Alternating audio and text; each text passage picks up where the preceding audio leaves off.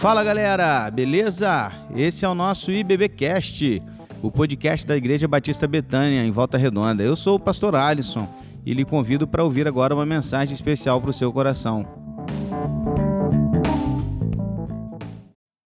Boa noite. Graça e paz, meus irmãos. Amém?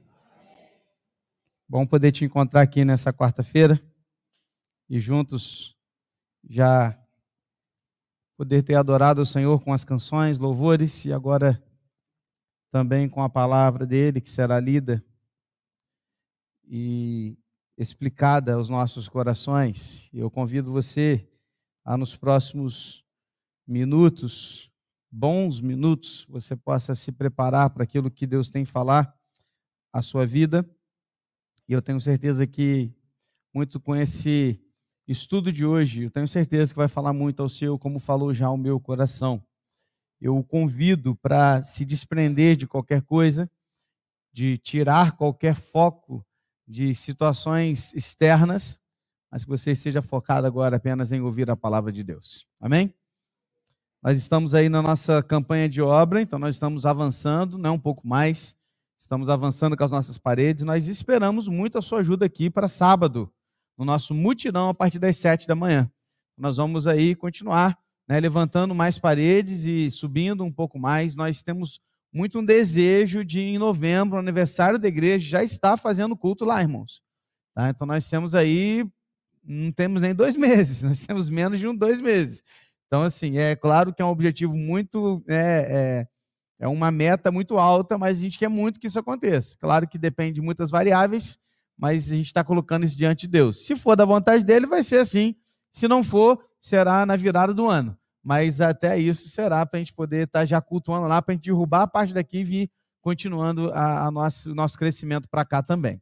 Para isso, carecemos das suas orações, carecemos do seu apoio, das suas ofertas, para que você continue abençoando assim o crescimento e desenvolvimento da nossa igreja. Tá bom, querido? Bom, Vamos lá, vamos conversar um pouquinho hoje. Quero convidar você a abrir a sua Bíblia, lá em 2 Reis, capítulo 6.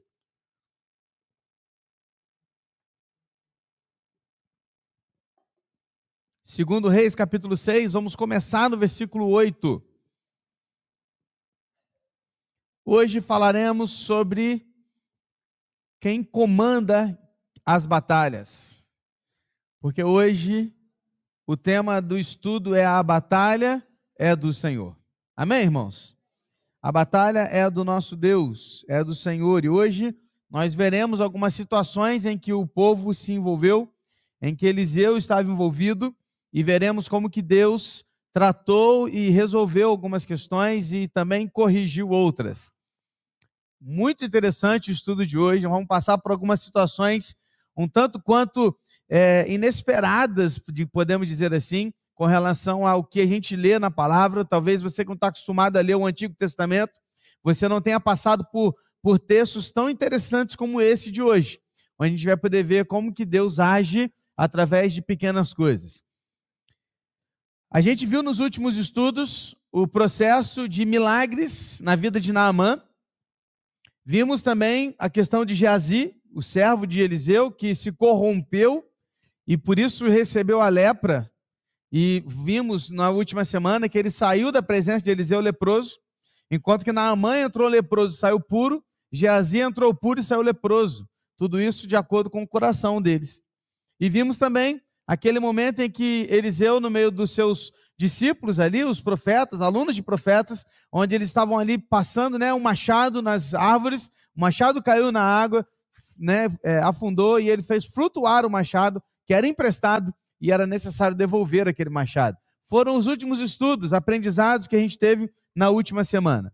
E hoje a gente vai ver como que Deus livrou o povo de algumas situações e como que Deus usava a vida de Eliseu com relação às batalhas que eles enfrentavam.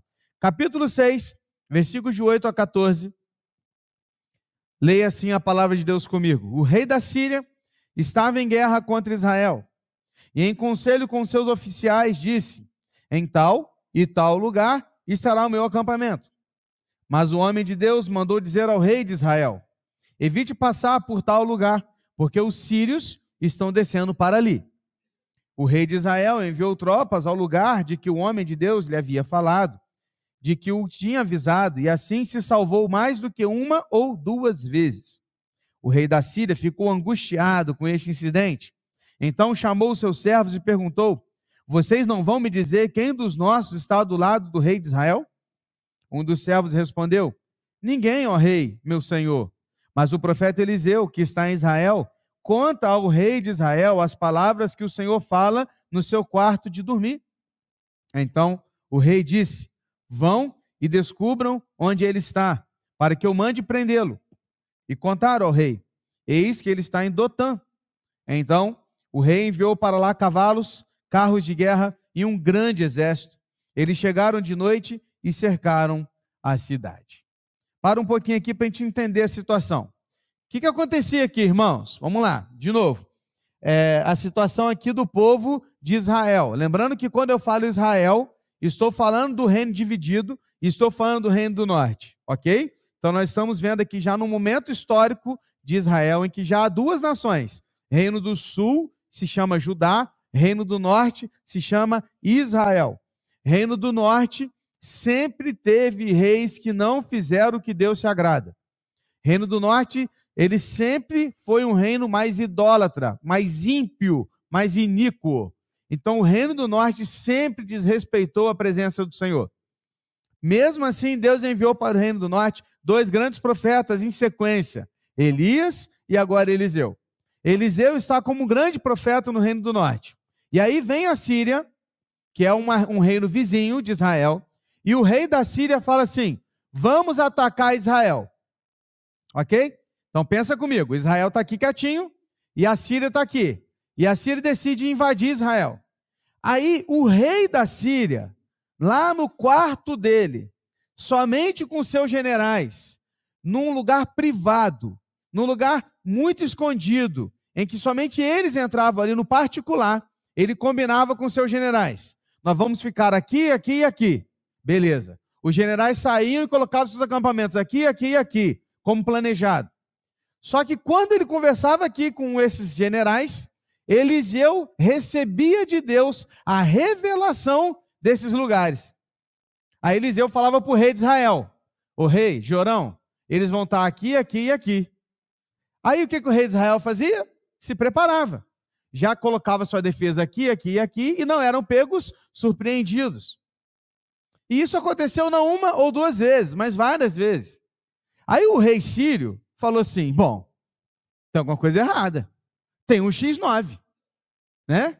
Tem um dedo duro, tem um traidor. Alguém entre nós está nos traindo.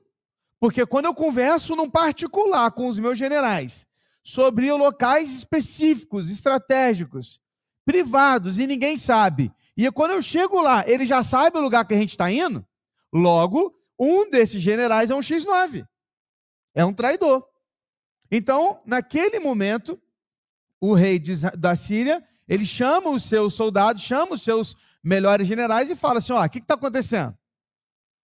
Quem de vocês está me traindo? Quem de vocês está com o rei de Israel? Aí nessa, um deles, ou todos eles juntos, né, vão falar assim: ô, rei, nenhum de nós, rei. Mas lá em Israel tem um profeta. E ele fala para o rei de Israel tudo que o senhor fala no seu quarto. Então, quando o senhor conversa no seu quarto, o profeta fica sabendo. E ele conta para o rei de Israel. O rei de Israel se defende. Aí o rei sírio, ele vai falar assim: bom, então só tem um jeito de resolver essa parada. Qual que é o jeito? Eliminar Eliseu. Já que o problema é o profeta, vamos prender o profeta. Vamos pegar o profeta e possivelmente, lógico que estava na mente dele, matar o profeta. Eliminar Eliseu era a solução. Só que eu fiquei pensando comigo, não sei se você pensou nisso agora também. Agora pensa comigo. É uma questão um pouco lógica. Pensa. Bom, se Deus já está falando para Eliseu os locais onde os exércitos vão ficar, será que o rei da Síria não pensou assim? Claro que também vai falar para ele que eu quero pegar ele. Porque se ele está revelando essas coisas, como não revelará que eu estou armando uma situação para pegar o profeta? Ele não pensou nisso. Ele não imaginou que isso pudesse acontecer. Sabe por quê? Porque incrédulos estão cegos. Sabe por que, que o rei não pensou nisso? Porque incrédulos não compreendem o agir de Deus. Incrédulos não compreendem o agir da palavra. Incrédulos estão cegos e eles não conseguem ver, porque para ver eles precisam crer. E eles não têm a fé que os servos de Deus têm. Por isso, o mundo está cego, achando que podem fazer algo contra Deus, achando que podem se levantar contra a igreja de Cristo. Coitados, eles não sabem a verdade, porque a verdade diz que se Deus é por nós, quem será contra nós? Mas os incrédulos não sabem disso. Sabe por quê? Porque eles estão cegos como o rei da Síria. Dotã ficava a uma distância de 20 quilômetros de Samaria. Então, onde estava Eliseu? Foi descoberto. Olha, descobrimos. O, né, a equipe lá da inteligência síria descobriu onde estava Eliseu. Eliseu está em Dotã. Dotã ficava numa distância de 20 quilômetros de Samaria. E aí talvez você também esteja se perguntando, pastor, por que Eliseu não está em Samaria? Porque, de novo, vamos lá, pensa comigo pela lógica, tá? Lógica humana, lógica humana. Qual normalmente é a cidade mais fortificada de um país? A capital. Aonde é geralmente num reino, principalmente, o lugar mais protegido? O palácio do rei. Então nós estamos falando de uma cidade que era muito protegida, que é Samaria. Samaria, tal qual Jerusalém, era murada. Ela tinha os muros que tinha proteção. Então, pela lógica humana, o profeta deveria estar em Samaria, porque em Samaria há mais proteção, porque em Samaria há mais é, é, é, segurança. Porém, queridos, essa é a lógica humana, mas não a lógica de Deus. Sabe por quê? Onde é o lugar mais seguro de se estar, irmãos? O lugar mais seguro de se estar é no centro da vontade de Deus. Pode ser no meio de uma guerra, mas se Deus te quer ali, esse é o lugar mais seguro. Por que, que ele estava lá? Porque ali era a vontade de Deus para ele. Sabe por quê, queridos?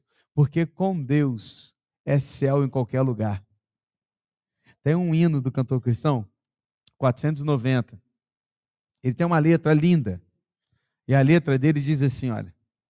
Depois que Cristo me salvou, em céu o mundo se tornou até no meio do sofrer, é céu a Cristo conhecer. Bem pouco importa eu ir morar em alto monte, à beira-mar, em casa ou gruta, boa ou ruim, com Cristo, ali é céu para mim. Oh, aleluia, sim é céu, fruir perdão que concedeu, em terra ou mar, seja onde for, é céu andar com o Senhor. Amém? Estar com Deus é o lugar mais seguro para se estar. Porque aonde quer que a gente esteja, é céu para nós. Porque Deus nos levou para o lugar seguro. Queridos, assim é viver no centro da vontade de Deus. Qual é o lugar mais seguro para você, meu irmão? Qual é o lugar mais seguro para mim? Qual é o lugar mais seguro para nós? O lugar mais seguro é a vontade de Deus. Aonde Deus quer que você esteja. Se você também está longe da vontade de Deus, você pode estar no lugar mais seguro da terra. Ali é um problema. Porque estar fora da vontade de Deus é um problema muito sério. Amém? O que, que o rei Ciro faz? o rei Ciro monta uma tropa considerável, manda essa tropa ir até a Dotã, que é uma cidade frágil, uma cidade tranquila, que não vai enfrentar nenhuma dificuldade para invadir aquela cidade, uma cidade sem muros, então é fácil de entrar. O rei da Síria manda uma tropa com carros, cavalos e soldados para lá e fala: tragam-me Eliseu. Seria que será que agora Eliseu terá como fugir dessa investida? Será que Eliseu conseguirá fugir dessas tropas? Vem comigo, irmãos. Versículo 15 a 17. O servo do Senhor, o servo do, do homem de Deus, perdão, levantou-se bem cedo e ao sair, eis que tropas, cavalos e carros de guerra haviam cercado a cidade. Então o moço disse a Eliseu: Ai, meu senhor, que faremos? E ele respondeu: Não tenha medo, porque são mais os que estão conosco do que os que estão com eles. E Eliseu orou e disse: Senhor, peço-te que abras os olhos dele para que veja. E o Senhor abriu os olhos do moço, e ele viu que o monte estava cheio de cavalos e carros de fogo ao redor de Eliseu. Uau! Que, que cena! Eu sei você, mas quando eu leio isso aqui eu fico todo arrepiado. Irmãos, o servo de Eliseu, não mais Geazi, porque Geazi não está mais na história, Geazi agora leproso, saiu de cena. Agora Eliseu tinha um outro servo, um outro discípulo que caminhava com ele, o ajudava. Estavam juntos ali naquela casa. E logo bem cedo, bem de manhãzinha, aquele menino acordou, saiu bem cedo, e ao sair de casa bem cedo, ele se depara com uma cena muito complicada, muito difícil. Ele olha para cima e ele vê carros, cavalos, soldados, todos parados cercando a sua casa. Imagine você, querido. Imagine você numa situação como essa. Imagine você acordar cedo, abrir a porta da sua casa, estar rodeado de soldados de guerra, todos apontando armas para a sua direção. E lá estava aquele menino. Na mesma hora, ele fez o que você e eu faríamos. Gol, já viu o Macaulay Culkin quando aquele filme Esqueceram de Mim? Olha como é que eu estou ficando velho, né? Ele coloca aquela cena assim, oh! viu? Aquela cena? Então, assim, ah, saiu correndo, desesperado. Voltou para Eliseu e falou assim: Eliseu, o que, que vamos fazer? Tem soldados lá fora, carros, cavalos, está tudo ruim lá fora. Queridos, pare e pensa comigo. Porque geralmente, quando a gente está numa situação difícil, ou alguém que a gente ama está numa situação difícil, a gente pede a Deus para que Deus dê força para essa pessoa, para que Deus tranquilize o seu coração. Já viu? Não é assim que a gente ora? Ah, vou orar para que Deus te dê paz, te dê tranquilidade, te passar por esse momento difícil. Vou orar para que Deus dê força. Eliseu não pediu força para aquele menino. Eliseu não pediu tranquilidade. Eliseu pediu uma coisa para Deus: Deus, que ele veja. Abra os olhos dele, Senhor, para ele ver. Sabe, queridos, o que eu aprendo aqui? Eu aprendo aqui que a fé nos permite ver o exército invisível de Deus em nosso favor. É a fé que nos permite ver o exército de Deus que está ao nosso lado, os seus anjos acampados ao nosso redor. Quem vê isso? Somente os servos de Deus que enxergam pela fé. Olha que coisa maravilhosa. Eliseu pediu para que aquele menino pudesse ver o invisível, para que ele pudesse enxergar além do que os olhos podem ver, para que ele pudesse ver além do físico e enxergasse o que acontece no espiritual. Porque talvez você possa estar muito preocupado com o que acontece no mundo físico, enquanto que o Senhor nos ensinou a lutar uma batalha espiritual. Porque a nossa luta não é contra carne ou anjo, ou, ou homens, ou sangue, mas contra principados e potestades. Há uma guerra travada e essa guerra não é na carne, essa guerra é no espírito. Peça a Deus para abrir os seus olhos, para que pela fé você enxergue o que está acontecendo no mundo espiritual. Ele viu um exército Agora eu fico imaginando aquele menino vendo essa coisa. Menino no sentido figurado, devia ser um jovem, né? Imagina aquele jovem olhando para cima e agora enxergando com os olhos da fé. Ele viu o exército sírio, mas do lado dele, do lado de Eliseu, ele viu um exército de cavalos e carros de fogo. Não à toa Eliseu disse que aquele que estava do lado dele era mais poderoso, mais forte, maior do que aquele que estava contra ele. Porque se Deus é por nós, quem será contra nós, irmãos? Pastor, por que, que Deus não faz as pessoas verem logo esse mundo espiritual? Talvez assim muitos passarão a crer. Por que, que Deus já não mostra para todo mundo isso? Querido, primeiro, porque o cristão vive por fé e não por vista. Se é preciso ver para crer, não é fé. E a salvação é pela fé. Seguir a Deus porque você viu um poder dele não é o mesmo que se render a Deus por amor e gratidão. É pela fé. Sabe por que, que Deus não faz você enxergar as coisas assim? Porque Ele não quer que você o siga apenas porque você viu o que Ele pode fazer. Ele quer que você creia e saiba no poder que Ele tem, sem que você veja, apenas creia. Bem-aventurado aqueles que creram e não viram, porque estes realmente estão olhando pela fé. Você está olhando a vida pela fé? Ou você está olhando a vida apenas por este mundo? Você consegue enxergar a vida e pedir a Deus que te mostre a verdade que está por trás de todas as coisas? Porque, queridos, hoje nós estamos vivendo uma luta espiritual. Hoje há uma batalha espiritual acontecendo. E ela não vai parar. E digo mais, ela não vai parar nem se A ou B ganhar a eleição, não, tá? Ela vai continuar. Porque isso é muito além do Brasil e, e eleições brasileiras, querido. Muito além. Isso é uma questão de profecia bíblica. E digo para você uma coisa, e não, ó, Jesus está por voltar, queridos. E as coisas estão muito claras e nítidas para nós, só não enxerga quem não quer. Por isso, peça a Deus para abrir os seus olhos pela fé. Aquele homem viu então aqueles soldados. E aí então, agora você está pensando assim: poxa, agora?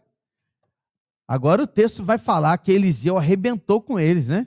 Agora, não sei você, mas antes de ler o resto do capítulo, eu já imagino uma leitura assim. E Eliseu apenas olhou para eles, levantou a mão, e os cavalos de fogo foram e mataram todos o exército. E os cavalos de fogo pegaram todos eles. Né? Já imagina assim? Cara, Eliseu fez sub, né, subir um machado, né? Mandou uma ursa, acabou com uns, garotos lá que estavam zoando dele ser careca, né? Não, ah, agora, meu irmão, ele vai só fazer assim, ó, só piscar o olho. No piscar de olho, os cavalos de guerra de, sol, de fogo vão arrebentar com todo mundo, não é isso? Será? Vem comigo. 18 a 21. E quando os sírios desceram contra ele, Eliseu orou ao Senhor e disse: Peço que peço-te que firas esta gente de cegueira. Ele os feriu de cegueira, conforme a palavra de Eliseu. Então Eliseu lhes disse: Não é este o caminho, nem esta cidade. Sigam-me, e eu os guiarei ao homem que vocês estão procurando. E os guiou até a cidade de Samaria. Quando eles chegaram a Samaria, Eliseu disse: Ó oh, Senhor, abre os olhos desses homens para que vejam. E o Senhor abriu os olhos deles e viram. E eis que estavam dentro de Samaria. Quando o rei de Israel os viu, perguntou Eliseu: Meu pai, devo matá-los? Devo matá-los? Calma. E Eliseu então foi, o que, que ele fez? Olha que legal. Eliseu ora a Deus, perceba que nada do que Eliseu faz é sem a vontade de Deus e sem o pedido a Deus. Tudo é oração. Ele orou a Deus para que abrisse os olhos do seu servo e os olhos foram abertos. Agora ele pede o contrário.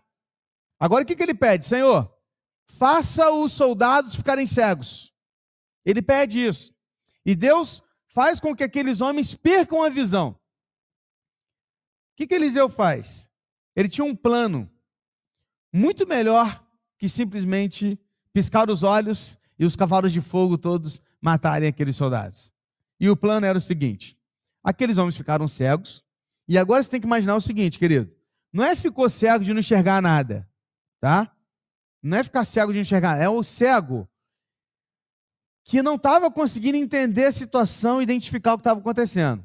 É o cego igual o irmão André, das portas abertas, que carregava a Bíblia na, na, no fusquinha dele, e quando ele parava na fronteira, os soldados matavam todo mundo que contra, contra, contra, bandeava Bíblias, ele orava ao Senhor e eles abriam o porta-malas do Fusca e viam alface. Eles estavam cegos, certo? É nesse sentido que você tem que pensar em cegueira. Não o sentido de ficar tudo escuro e não conseguir andar. Não. Tanto é que eles andaram 20 quilômetros com Eliseu até Samaria. Que, que Eliseu falou? Eles ficaram cegos, nesse sentido, de não conseguir entender o que estava acontecendo, uma névoa na frente deles, Ele disse assim: Olha, vocês estão procurando o homem que vocês procuram? Não está aqui não. Vem cá que eu vou levar vocês até ele. E aí ele então guia os soldados 20 quilômetros até Samaria. Um cego não andaria facilmente 20 quilômetros, ok? Mas o cego, no sentido de não enxergar bem as coisas, não entender o que estava acontecendo, sim. Então eles foram até Samaria. Eu fico imaginando a cena. Eu fico imaginando Eliseu chegando em Samaria, os muros e o portão lá, e os soldados olhando de cima do muro, falando assim: é Eliseu, é Eliseu, ele está vindo com um soldado do Sírio atrás, com carros e cavalos. É, mas está todo mundo em paz. Aí para Eliseu na porta da cidade, imagina. Eu falei assim: abre aí que a gente está indo lá conversar com o rei.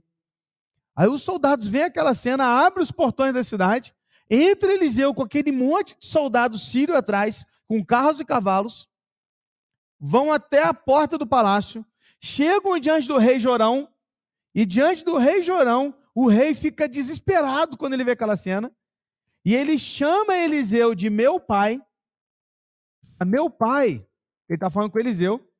Por que chamado de meu pai, pastor? Porque é uma expressão carinhosa, gentil, de se tratar um senhor, um líder. Então não é que ele era o pai é, físico, né? fisiológico, não é essa a ideia. A ideia é que é de um pai no sentido de líder, de respeito para com ele. Então ele o convoca e fala: Meu pai, o respeitando de forma carinhosa. E pergunta para Eliseu: Devo matá-los? Devo matá-los? Jorão já com a mão na espada, doido para cortar a cabeça dos soldados. E a pergunta dele é: Devo matá-los? Aí Eliseu responde assim, ó, 22 e 23.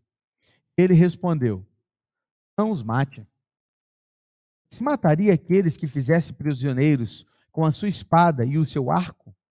Ordena que lhes deem pão e água, para que comam, bebam e voltem para o seu senhor. Então o rei ofereceu-lhes um grande banquete, e comeram e beberam. Ele os despediu e eles voltaram para o seu senhor. E da parte da Síria não houve mais investidas na terra de Israel. Deus resolve as coisas. Chegaram lá e o rei perguntando, né? Posso matá-los? A questão aqui de Eliseu questionar é o seguinte: Eliseu está dizendo assim para ele em outras palavras. Você mata quem você luta contra. A questão de matar aqui é só na situação de guerra. Há uma guerra aqui? É mais ou menos isso, em outras palavras. Não há uma guerra aqui. Eu não estou trazendo guerreiros, eu estou trazendo convidados. Eles estão lutando contra nós.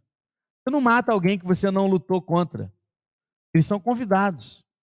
E aí, meu irmão, você precisa entender uma coisa da cultura deles muito interessante. Presta atenção. A cultura lá oriental, principalmente desse tempo, desse período, um anfitrião, ele era obrigado, ele tinha responsabilidade de dar alimento e segurança à sua visita. Era obrigado.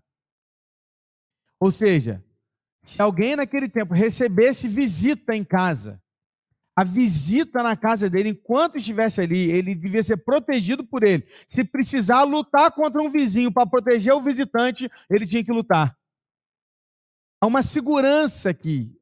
E quando você come com alguém, você faz aliança com aquela pessoa. Quando você come com alguém, principalmente naquele período, você come com alguém que se faz amigo seu. Preparas uma mesa perante mim na presença dos meus inimigos. Lembra desse salmo? A ideia aqui é, Senhor, resolva o problema entre eu e os meus inimigos. Nós queremos ter relacionamento, quero ter relacionamento com eles. A ideia aqui é essa. Então, quando Eliseu fala, eles são nossos convidados, tem pão e água para eles. O rei entendeu a parada, não é o mais espiritual de todos, mas nesse momento ele foi espiritual. Ao invés de dar apenas pão e água, ele preparou um banquete para os soldados. Deu-lhes um banquete. Foram muito bem tratados como visitantes. E Eliseu os abateu com a sua bondade. Voltaram para casa alimentados, chegaram ao rei da Síria e diz o texto que por aquele período não houve mais guerra entre a Síria e Israel. O que eu aprendo aqui, queridos? Sabe o que eu aprendo aqui? O nosso Deus vence as batalhas como quer, seja com a espada ou seja com o banquete. Ele vence do jeito que ele quer. Porque Deus age de acordo com a vontade dele. Às vezes nós não entendemos o porquê das coisas. Às vezes nós não entendemos a maneira de Deus agir nas nossas vidas. Às vezes a gente pede algo a Deus na expectativa de que Deus responda de acordo com a minha expectativa. E Deus responde de outro jeito, porque a maneira de Deus agir não é como a nossa. Olha o que a gente está vendo até aqui, irmãos. Maneiras diferentes de enxergar as coisas. Enquanto o povo está vendo um exército, Deus está mostrando um exército de fogo. Enquanto eles estavam cegos, os outros estavam vendo, e assim vice-versa. Ou seja, Deus resolveu o problema não pela espada, mas pelo banquete. Deus resolve todas as coisas no tempo dele, a maneira dele, o método dele. O método dele não é o nosso. E o método de Deus serve para cumprir os seus propósitos. E a glória sempre será de Deus. Porque Eliseu não tomou nenhuma atitude sem antes consultar a Deus. A batalha é do Senhor. Uma coisa é certa: Deus sempre vence. Ele sempre vence. Ele sempre está no controle. Por mais que você não entenda, não acredite, não perceba, Deus está no controle. Ele vence as batalhas do jeito dele. Jesus está na cruz. Todos estavam dizendo: Jesus perdeu. Na cruz estava, todos olhavam para aquilo e diziam: É, acabou. A esperança se foi. Na verdade, ali que começava tudo. O mundo achava uma coisa: Deus estava vencendo a sua maneira. Educado. Achar às vezes que Deus não está resolvendo as suas coisas. Ele está. A maneira dele agir é diferente da sua. Ele não faz para. Ele faz para a glória dele. Lembre-se disso. Amém? E o texto continua. É, olha só como é que as coisas mudam de um versículo para o outro. 24 para 25 vai dizer assim: Depois disso, Ben-Hadad, rei da Síria, ajuntou todo o seu exército, foi e sitiou a cidade de Samaria. Houve grande fome em Samaria Eis que a sitiaram a ponto de se vender a cabeça de um jumento por 80 moedas de prata e um pouco de esterco de pomba por cinco moedas de prata. Para tudo, irmãos.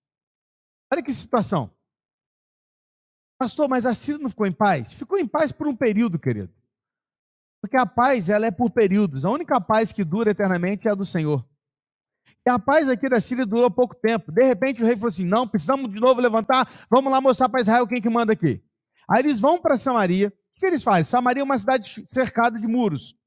Eles cercam a cidade de Samaria completamente. Todos os soldados de Ben-Hadad ali cercam a cidade. Ou seja, ninguém entra, ninguém sai. Queridos, as plantações, o cuidado com animais não eram feitos dentro da cidade, eram feitos fora da cidade, fora dos muros. Agora você se imagina preso dentro de uma cidade cercada, sitiada, onde você não poderia sair para pegar alimentos, cuidar de animais, pegar as suas plantações, nada, nada, nada. O tempo vai passando, vai passando, vai passando, e o que começa a acontecer? O, o abastecimento de comida baixa, baixa, baixa, baixa, baixa, acaba. Não havia mais comida, havia fome. Eles estavam num momento de muita fome. A situação era tão complicada, tão complicada, queridos, que naquele momento o povo sofria com a fome e com a guerra. Por quê?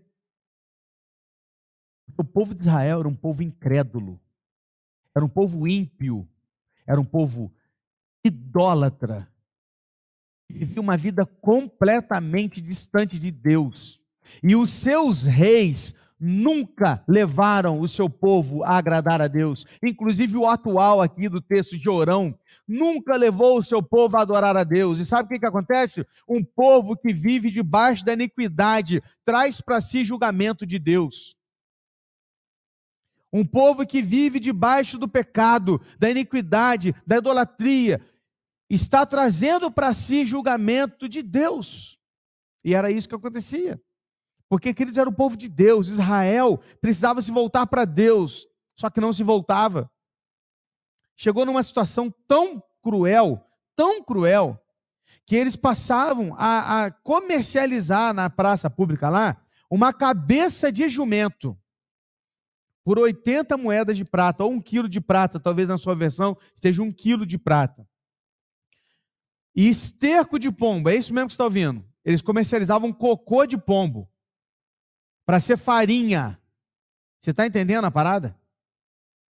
E isso era comercializado com 5 moedas de prata ou 60 gramas de prata. Você tem uma ideia, você tem uma ideia. É claro que não dá para fazer essa conta assim tão direto igual eu fiz. É só para você ter uma ideia, tá? Só para você ter uma ideia. Se hoje a gente considerar o quilo da prata, era como se nós estivéssemos comprando uma cabeça de jumento por 3.500 reais. Tá entendendo? Tem moral de comer uma cabeça de jumento? Cara, eu não como nem pé de galinha, mané. Vou comer cabeça de jumento. Aí Malaura não gostou, não, não. cabeça de jumento, gente. Não se... Rapaz, pior. Pior que o jumento para o judeu era um animal impuro. Não se comiam. Mas era fome. Na fome, eles comercializavam cabeça de jumento com esterco de pombo para ser alimento da sua família. Sabe o que é isso, querido?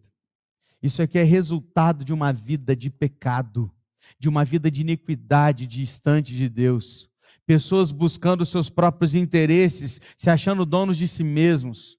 Hoje em dia, tem muita gente comendo porcaria, achando que está comendo banquete. Tem muita gente aí na vida achando que estão arrasando na vida, estão comendo jumento e cocô de pombo, achando que estão comendo filé mignon e caviar. Só que estão completamente enganados, cegos. Cegos.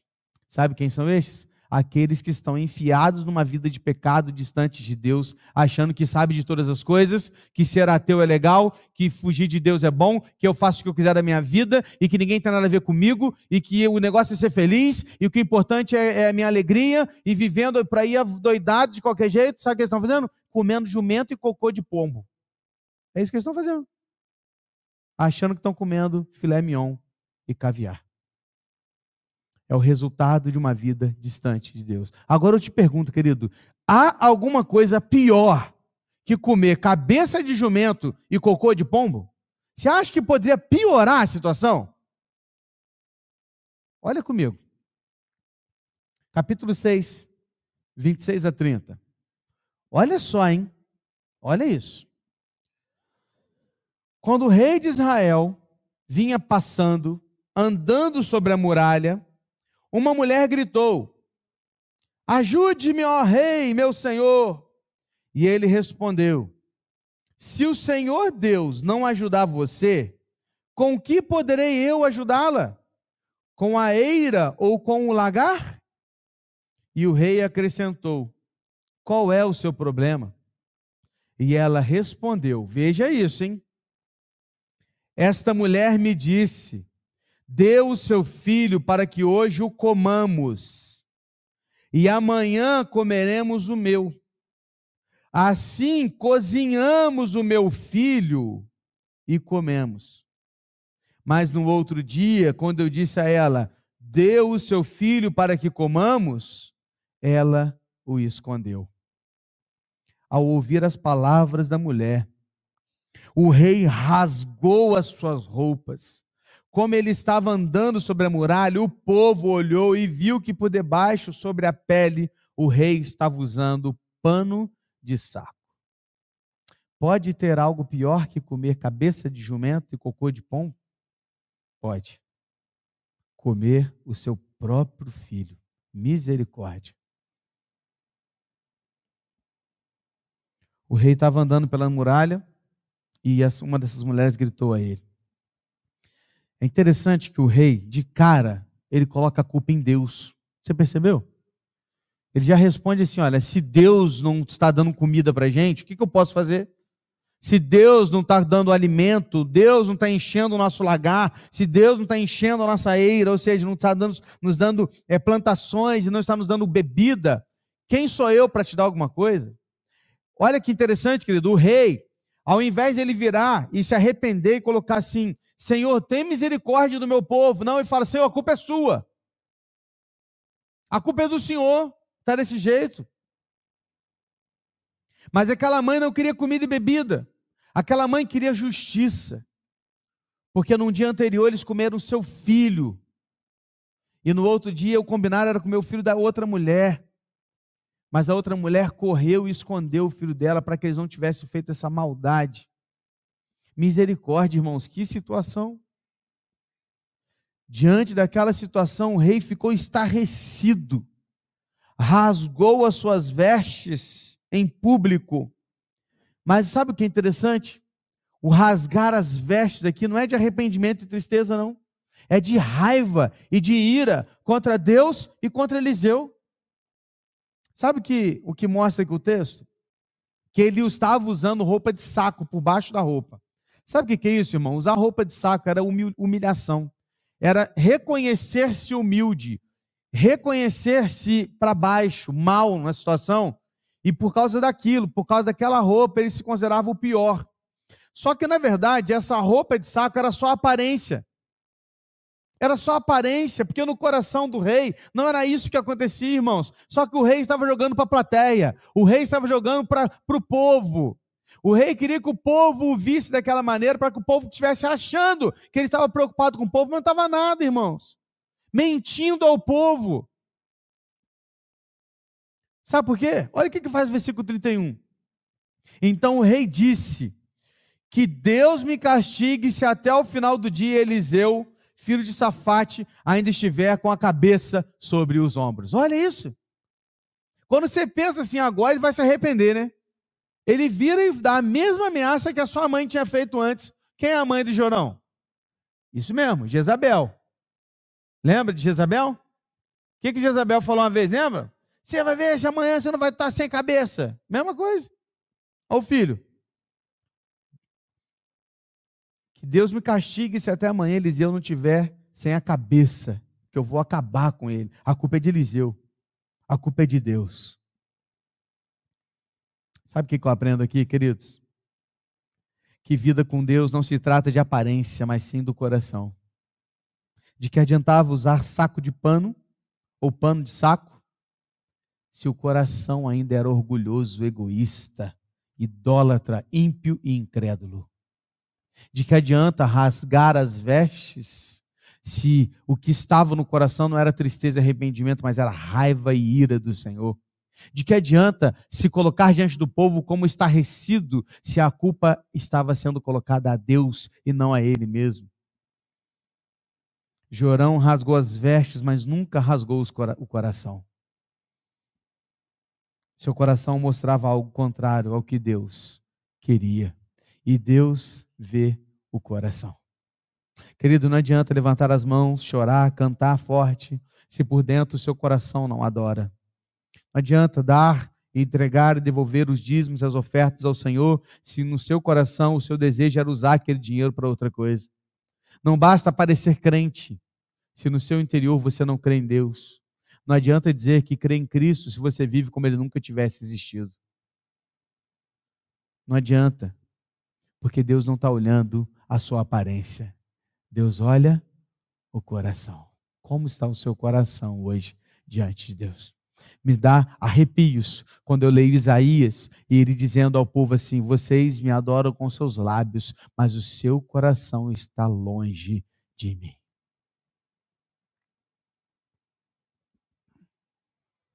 não é sobre aparência, é sobre o coração. Onde está o seu coração hoje? Onde está o seu coração hoje?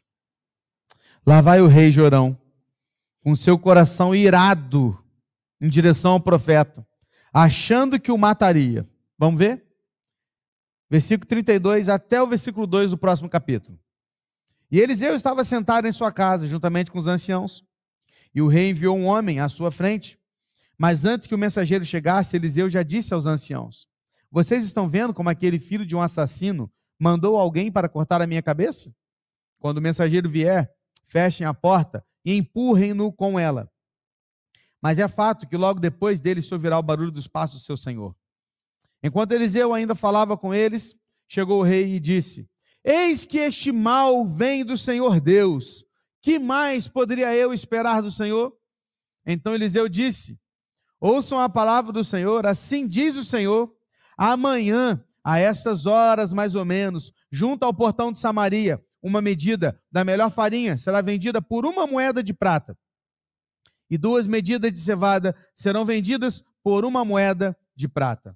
Porém, o capitão, em cujo braço o rei se apoiava, respondeu ao homem de Deus: Mesmo que o Senhor Deus fizesse janelas no céu, será que isso poderia acontecer? E o profeta respondeu: Eis que você verá isso com seus próprios olhos, mas não comerá disso. O rei mandou um homem para matar Eliseu. Que pretensão, né? O rei da Síria mandou um exército e não conseguiu. E ele mandou um homem. Mandou um homem, o homem estava chegando, Eliseu estava trocando uma ideia com os anciãos. E ele falou, Deus revelando tudo a Eliseu, já fala com os anciãos: Ó, oh, está chegando aí um homem, foi mandado pelo rei para me matar, cortar minha cabeça fora. Vamos fazer o seguinte: segure as portas aqui para que não entre, até que o rei chegue, porque o rei está vindo atrás dele. Aí eles fecharam as portas, seguraram as portas para que o rei, que o homem não entrasse, sozinho não ia conseguir fazer a força contra todos os homens que estavam dentro da casa, até que chega o rei. Quando o rei chega, ele vê aquela situação do mensageiro dele do lado de fora preso. Aí naquela situação, o que ele fala? Ele grita bem alto para Eliseu assim, ó: Eis que este mal vem do Senhor Deus. Que mais poderia eu esperar do Senhor? Pé. Resposta errada. Como assim? Cara, o rei tem a oportunidade de chegar diante do profeta e falar: Estou arrependido. A culpa é minha. O meu povo está sofrendo por causa de mim. Senhor, me perdoa. Aí que ele chega? A culpa é do Senhor. A culpa é dele de não mandar comida para o meu povo. Jorão queria uma resposta imediata. Jorão queria que as coisas fossem resolvidas de imediato. Só que o método de Deus não é o método do homem. E sempre quando o homem quer alguma coisa na hora, Deus faz ele esperar. Agora que você quer? Então a resposta para você é a seguinte: amanhã, mais ou menos nessa hora, amanhã, tá? Não estará vendido cabeça de jumento a um quilo de prata, não vai ser vendido lá na, na, no portão de Samaria um quilo de, de, de, trigo por uma moeda de prata. Nós vamos, nós vamos vender lá agora, é dessa forma. Sabe o que, que vai acontecer?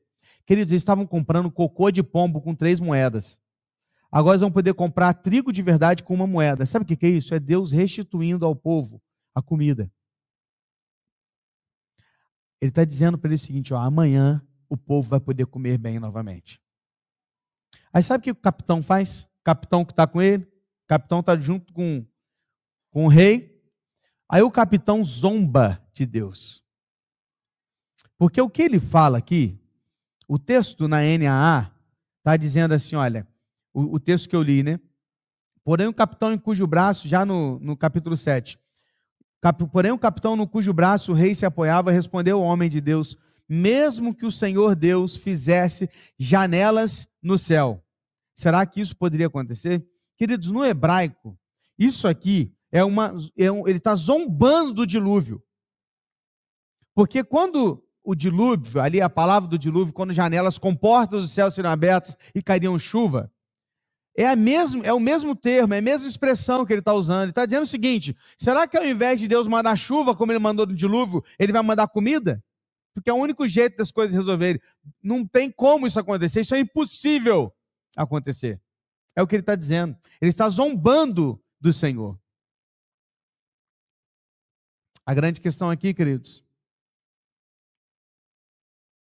é que o mesmo sol que derrete o gelo endurece a argila. O que, que é isso, pastor?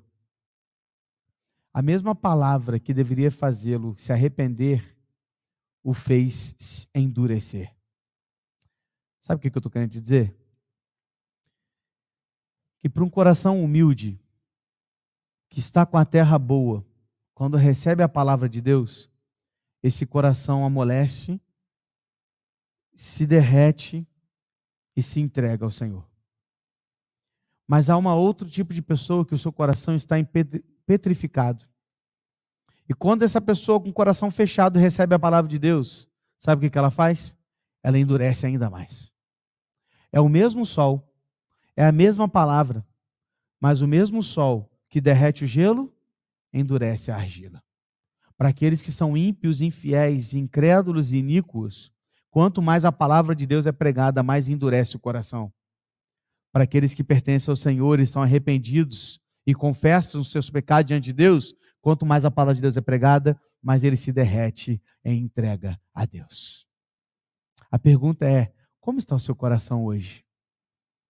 Pronto para ser derretido pela palavra do Senhor?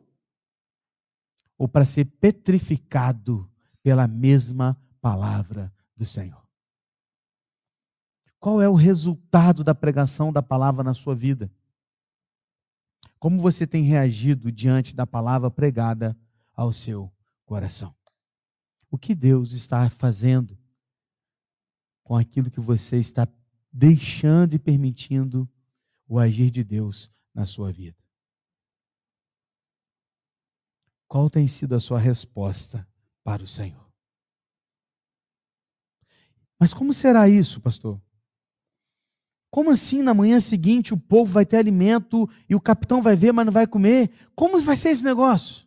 Não perca o próximo capítulo, para você não perder a sequência no próximo episódio. Amém? Hoje é aquele episódio da série que fica assim, continua. Vai ter continuidade semana que vem. Feche seus olhos. Peça ao Senhor para para acalmar o seu coração e fazê-lo ver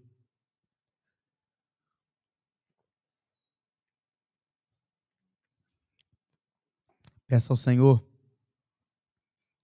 para que você enxergue pela fé. Peça ao Senhor para que o seu coração esteja pronto para ser amolecido pela palavra de Deus. Peça ao Senhor, querido, para que para que você não seja como o rei Jorão, que coloca a culpa em Deus de tudo que acontece de errado na sua vida. Peça ao Senhor para que você não seja como Jorão. Até o tropeçar na rua, a culpa é de Deus. Mas peça para ser como Eliseu. E antes de tomar qualquer decisão, pergunta ao Senhor. Recebe a revelação do Pai. Depois agir. Ele sabe que o nosso Deus está no controle de todas as coisas. Porque a batalha é do Senhor. Olha, Senhor. Pai, nós estamos diante de Ti, diante da Tua palavra.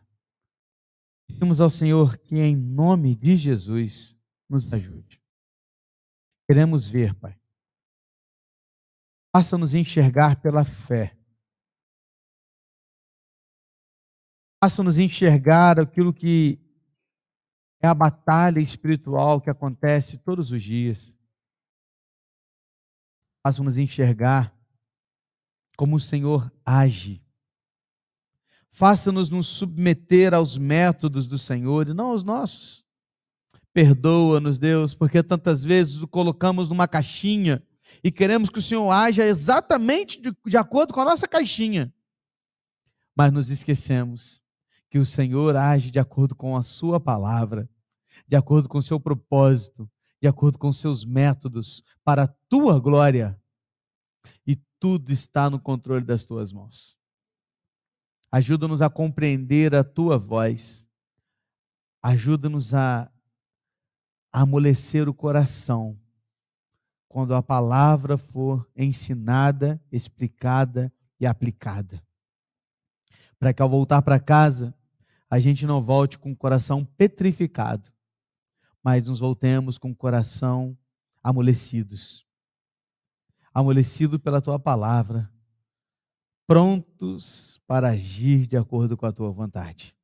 Não nos faça ser como Jorão, Pai. Perdoa-nos por tantas vezes culpar o Senhor dos nossos erros, por colocar a culpa no Senhor das nossas falhas, por todas as vezes que passamos e quantas vezes passamos por dificuldades, por problemas, por perdas, por situações que a gente não entendeu. E muitas vezes a gente olhou para o céu e culpou o Senhor. Perdoa-nos, Deus. Perdoa-nos porque quantas vezes agimos de forma imatura. Perdoa-nos porque tantas vezes não agimos como Eliseu que antes de agir sempre orava ao Senhor e perguntava e pedia. E só agia de acordo com a tua palavra. Faça-nos mais Eliseus e faça-nos menos Jorão, para que sejamos mais gratos, mais felizes e também abençoados pelo Senhor. Porque é fato que assim como aquele exército de fogo acampava ao redor de Eliseu. A tua palavra nos garante que os teus anjos estão acampados ao nosso redor. E embora o inimigo esteja bradando como um leão ao derredor, ele não pode nos tragar, porque o Senhor nos protege. Como a irmã Dalva orou aqui mais cedo e disse: Quantas vezes o Senhor nos traz livramentos dos quais nós nunca saberemos e era muitas vezes os anjos do Senhor acampados ao nosso redor, nos protegendo, nos guardando, nos livrando para a tua glória e para o teu louvor. Obrigado por isso. É o que nós clamamos, é o que oramos, em nome de Jesus.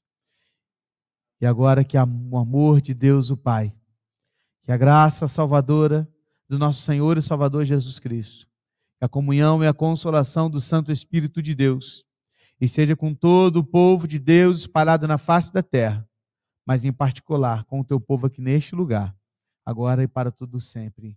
Amém.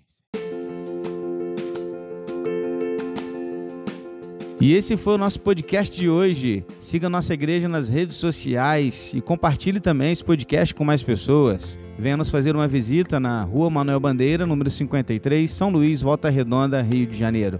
Um abraço e até mais.